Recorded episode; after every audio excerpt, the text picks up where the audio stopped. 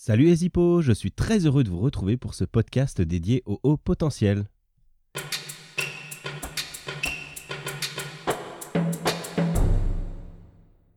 Je m'appelle Anthony Guénon et je suis coach formateur, spécialisé dans les profils à haut potentiel.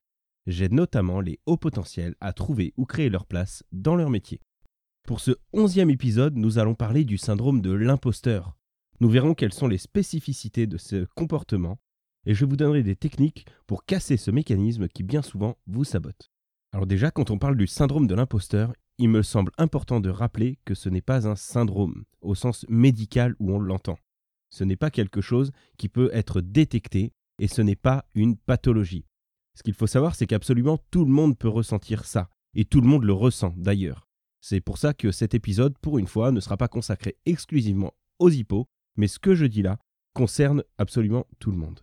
Le syndrome de l'imposteur est ce qui nous empêche d'avancer. Il y a une forme de légitimité derrière ça.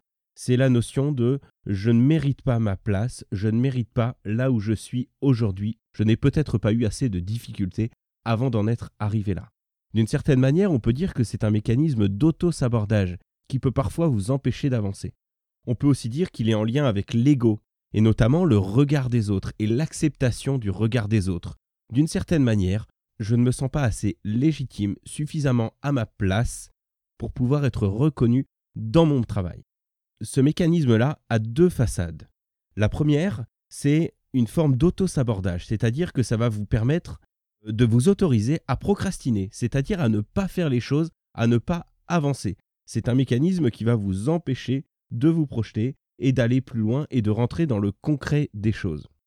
Le deuxième aspect de ce mécanisme, et de vous permettre de vous remettre les pieds sur terre.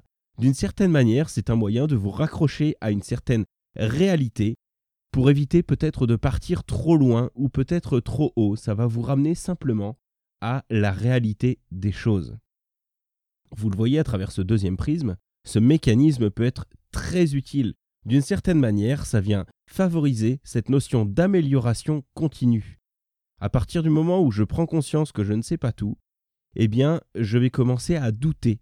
Et le doute, malgré tout, c'est l'apprentissage, c'est une manière de s'améliorer constamment. Albert Einstein disait Plus j'apprends, plus je réalise que je ne sais pas. C'est un petit peu ce qui se joue ici dans ce mécanisme-là du syndrome de l'imposteur. C'est-à-dire que plus on va apprendre et plus on va avoir conscience des limites de nos connaissances, et donc plus on va se mettre à douter de notre légitimité. Ce doute est d'autant plus renforcé qu'aujourd'hui, on a une ouverture au monde qui est beaucoup plus grande. On a accès à beaucoup plus d'informations, à beaucoup plus de personnes, à beaucoup plus de savoir, et donc beaucoup plus de points de comparaison qu'avant. Ça vient là aussi augmenter d'une certaine manière les complexes qu'on peut avoir, puisque les points de référence sur lesquels on peut se baser sont encore plus importants qu'avant. Donc prenez bien soin de euh, filtrer vos points de comparaison essayez de vous comparer à des choses qui sont comparables si toutefois vous voulez le faire. Pour vous donner un exemple, moi, je ne sais pas jouer du piano. Si je veux devenir professeur de piano demain, il me suffira d'avoir une leçon d'avance sur mes élèves et les élèves penseront que je suis compétent pour leur apprendre le piano. En réalité, moi, je ne me sentirai pas nécessairement plus compétent, mais simplement le regard des autres fera que je serai plus compétent. Rappelez-vous tout simplement d'avoir une leçon d'avance peut-être sur les personnes avec qui vous allez être amené à échanger. Souvenez-vous que ça vous suffira largement. Le premier conseil que je peux donner pour ce syndrome de l'imposteur est d'accepter plutôt que de contourner. C'est-à-dire, prenez le temps simplement d'écouter ce que vous savez à aujourd'hui. Ne passez pas forcément à côté de ça. C'est normal de douter, c'est naturel. Comme je le disais au début, tout le monde doute, donc c'est tout à fait normal et conservez ce doute d'une certaine manière. Il ne faut pas qu'il vous empêche d'avancer, néanmoins ça va vous aider simplement à vous remettre un petit peu en question. Le premier exercice que je peux vous proposer est d'être dans le concret.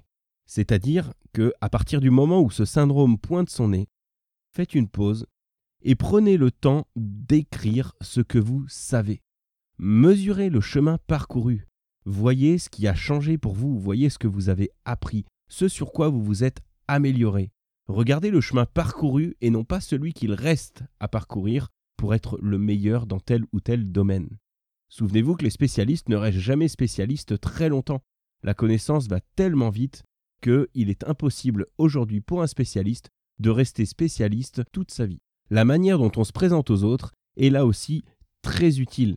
Souvenez-vous que tout le monde vit ce syndrome, tout le monde doute de sa légitimité à un moment donné, même s'il ne le montre pas toujours. D'une certaine manière, utilisez ça pour ne pas le montrer non plus. Montrez que vous vous sentez capable de faire quelque chose, les autres vous penseront capable.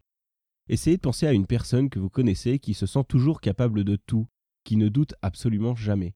Rappelez-vous qu'elle doute en réalité, sauf que simplement, elle ne le montre pas. Pensez à cette personne-là et essayez de reproduire ce comportement-là. À partir du moment où vous ne montrerez pas votre doute aux autres, les autres ne penseront pas que vous allez douter. Et donc vous accorderont la légitimité que vous attendez. Pour aller plus loin sur ce sujet du syndrome de l'imposteur, je vous invite à vous poser les quelques questions suivantes. Est-ce que vous vous sentez légitime? De quoi avez-vous besoin pour vous sentir légitime? Et comment venir nourrir ces besoins? Qu'est-ce que vous allez pouvoir faire concrètement dès aujourd'hui pour venir nourrir ce besoin? Bien souvent, il se joue quelque chose avec le regard des autres. Donc n'hésitez pas à aller montrer aux autres. Rappelez-vous quelque chose d'essentiel que le stade ultime de l'apprentissage, de l'intégration d'une connaissance est la retransmission de cette connaissance. Si vous voulez pouvoir ancrer plus rapidement un apprentissage ou une acquisition, expliquez-la aux autres, ce sera le moyen le plus rapide que vous aurez pour l'intégrer vous-même. Encore une fois, on ne cherche pas ici la perfection, mais simplement l'utilité aux autres. Pensez que votre connaissance supplémentaire apportera forcément quelque chose aux autres, un bénéfice, ils vous en remercieront et vous aussi, vous pourrez intégrer davantage cette connaissance. Enfin, la dernière question que vous pouvez vous poser est est-ce que c'est possible d'avancer avec ça Pensez à pouvoir utiliser ça. Rappelez-vous que tout le monde doute, tout le monde le vit, ce syndrome de l'imposteur, et certaines personnes arrivent à avancer avec. Bien souvent, c'est comme quand on entreprend une marche. Il suffit simplement de vaincre l'inertie de départ, la difficulté, et souvent c'est une projection mentale qu'il suffit de casser par le mouvement, être dans l'action, et aussitôt, cette projection mentale s'apaise, elle vient s'effacer. À partir du moment où vous rendez concret cette action, ça y est, vous y êtes, vous ne pouvez plus faire marche arrière, votre cerveau se met à 100% derrière vous pour vous accompagner à franchir cet obstacle. Je suis Anthony Guénon, coach spécialisé dans les hauts potentiels. Si ce podcast vous a plu, n'hésitez pas à vous abonner. Si vous voulez échanger avec moi, vous pouvez prendre rendez-vous gratuitement sur mon site internet www.agir-coaching.fr. Dans le prochain épisode des hippos, je vous parlerai de la relation à la hiérarchie. Nous verrons en quoi elle peut être souvent compliquée, voire désastreuse, et je vous donnerai là aussi des astuces, des clés de compréhension pour vous aussi vivre mieux et donner des clés de lecture à vos managers pour qu'ils vous comprennent mieux et vous aident à trouver votre place au sein de votre entreprise. À très bientôt les hippos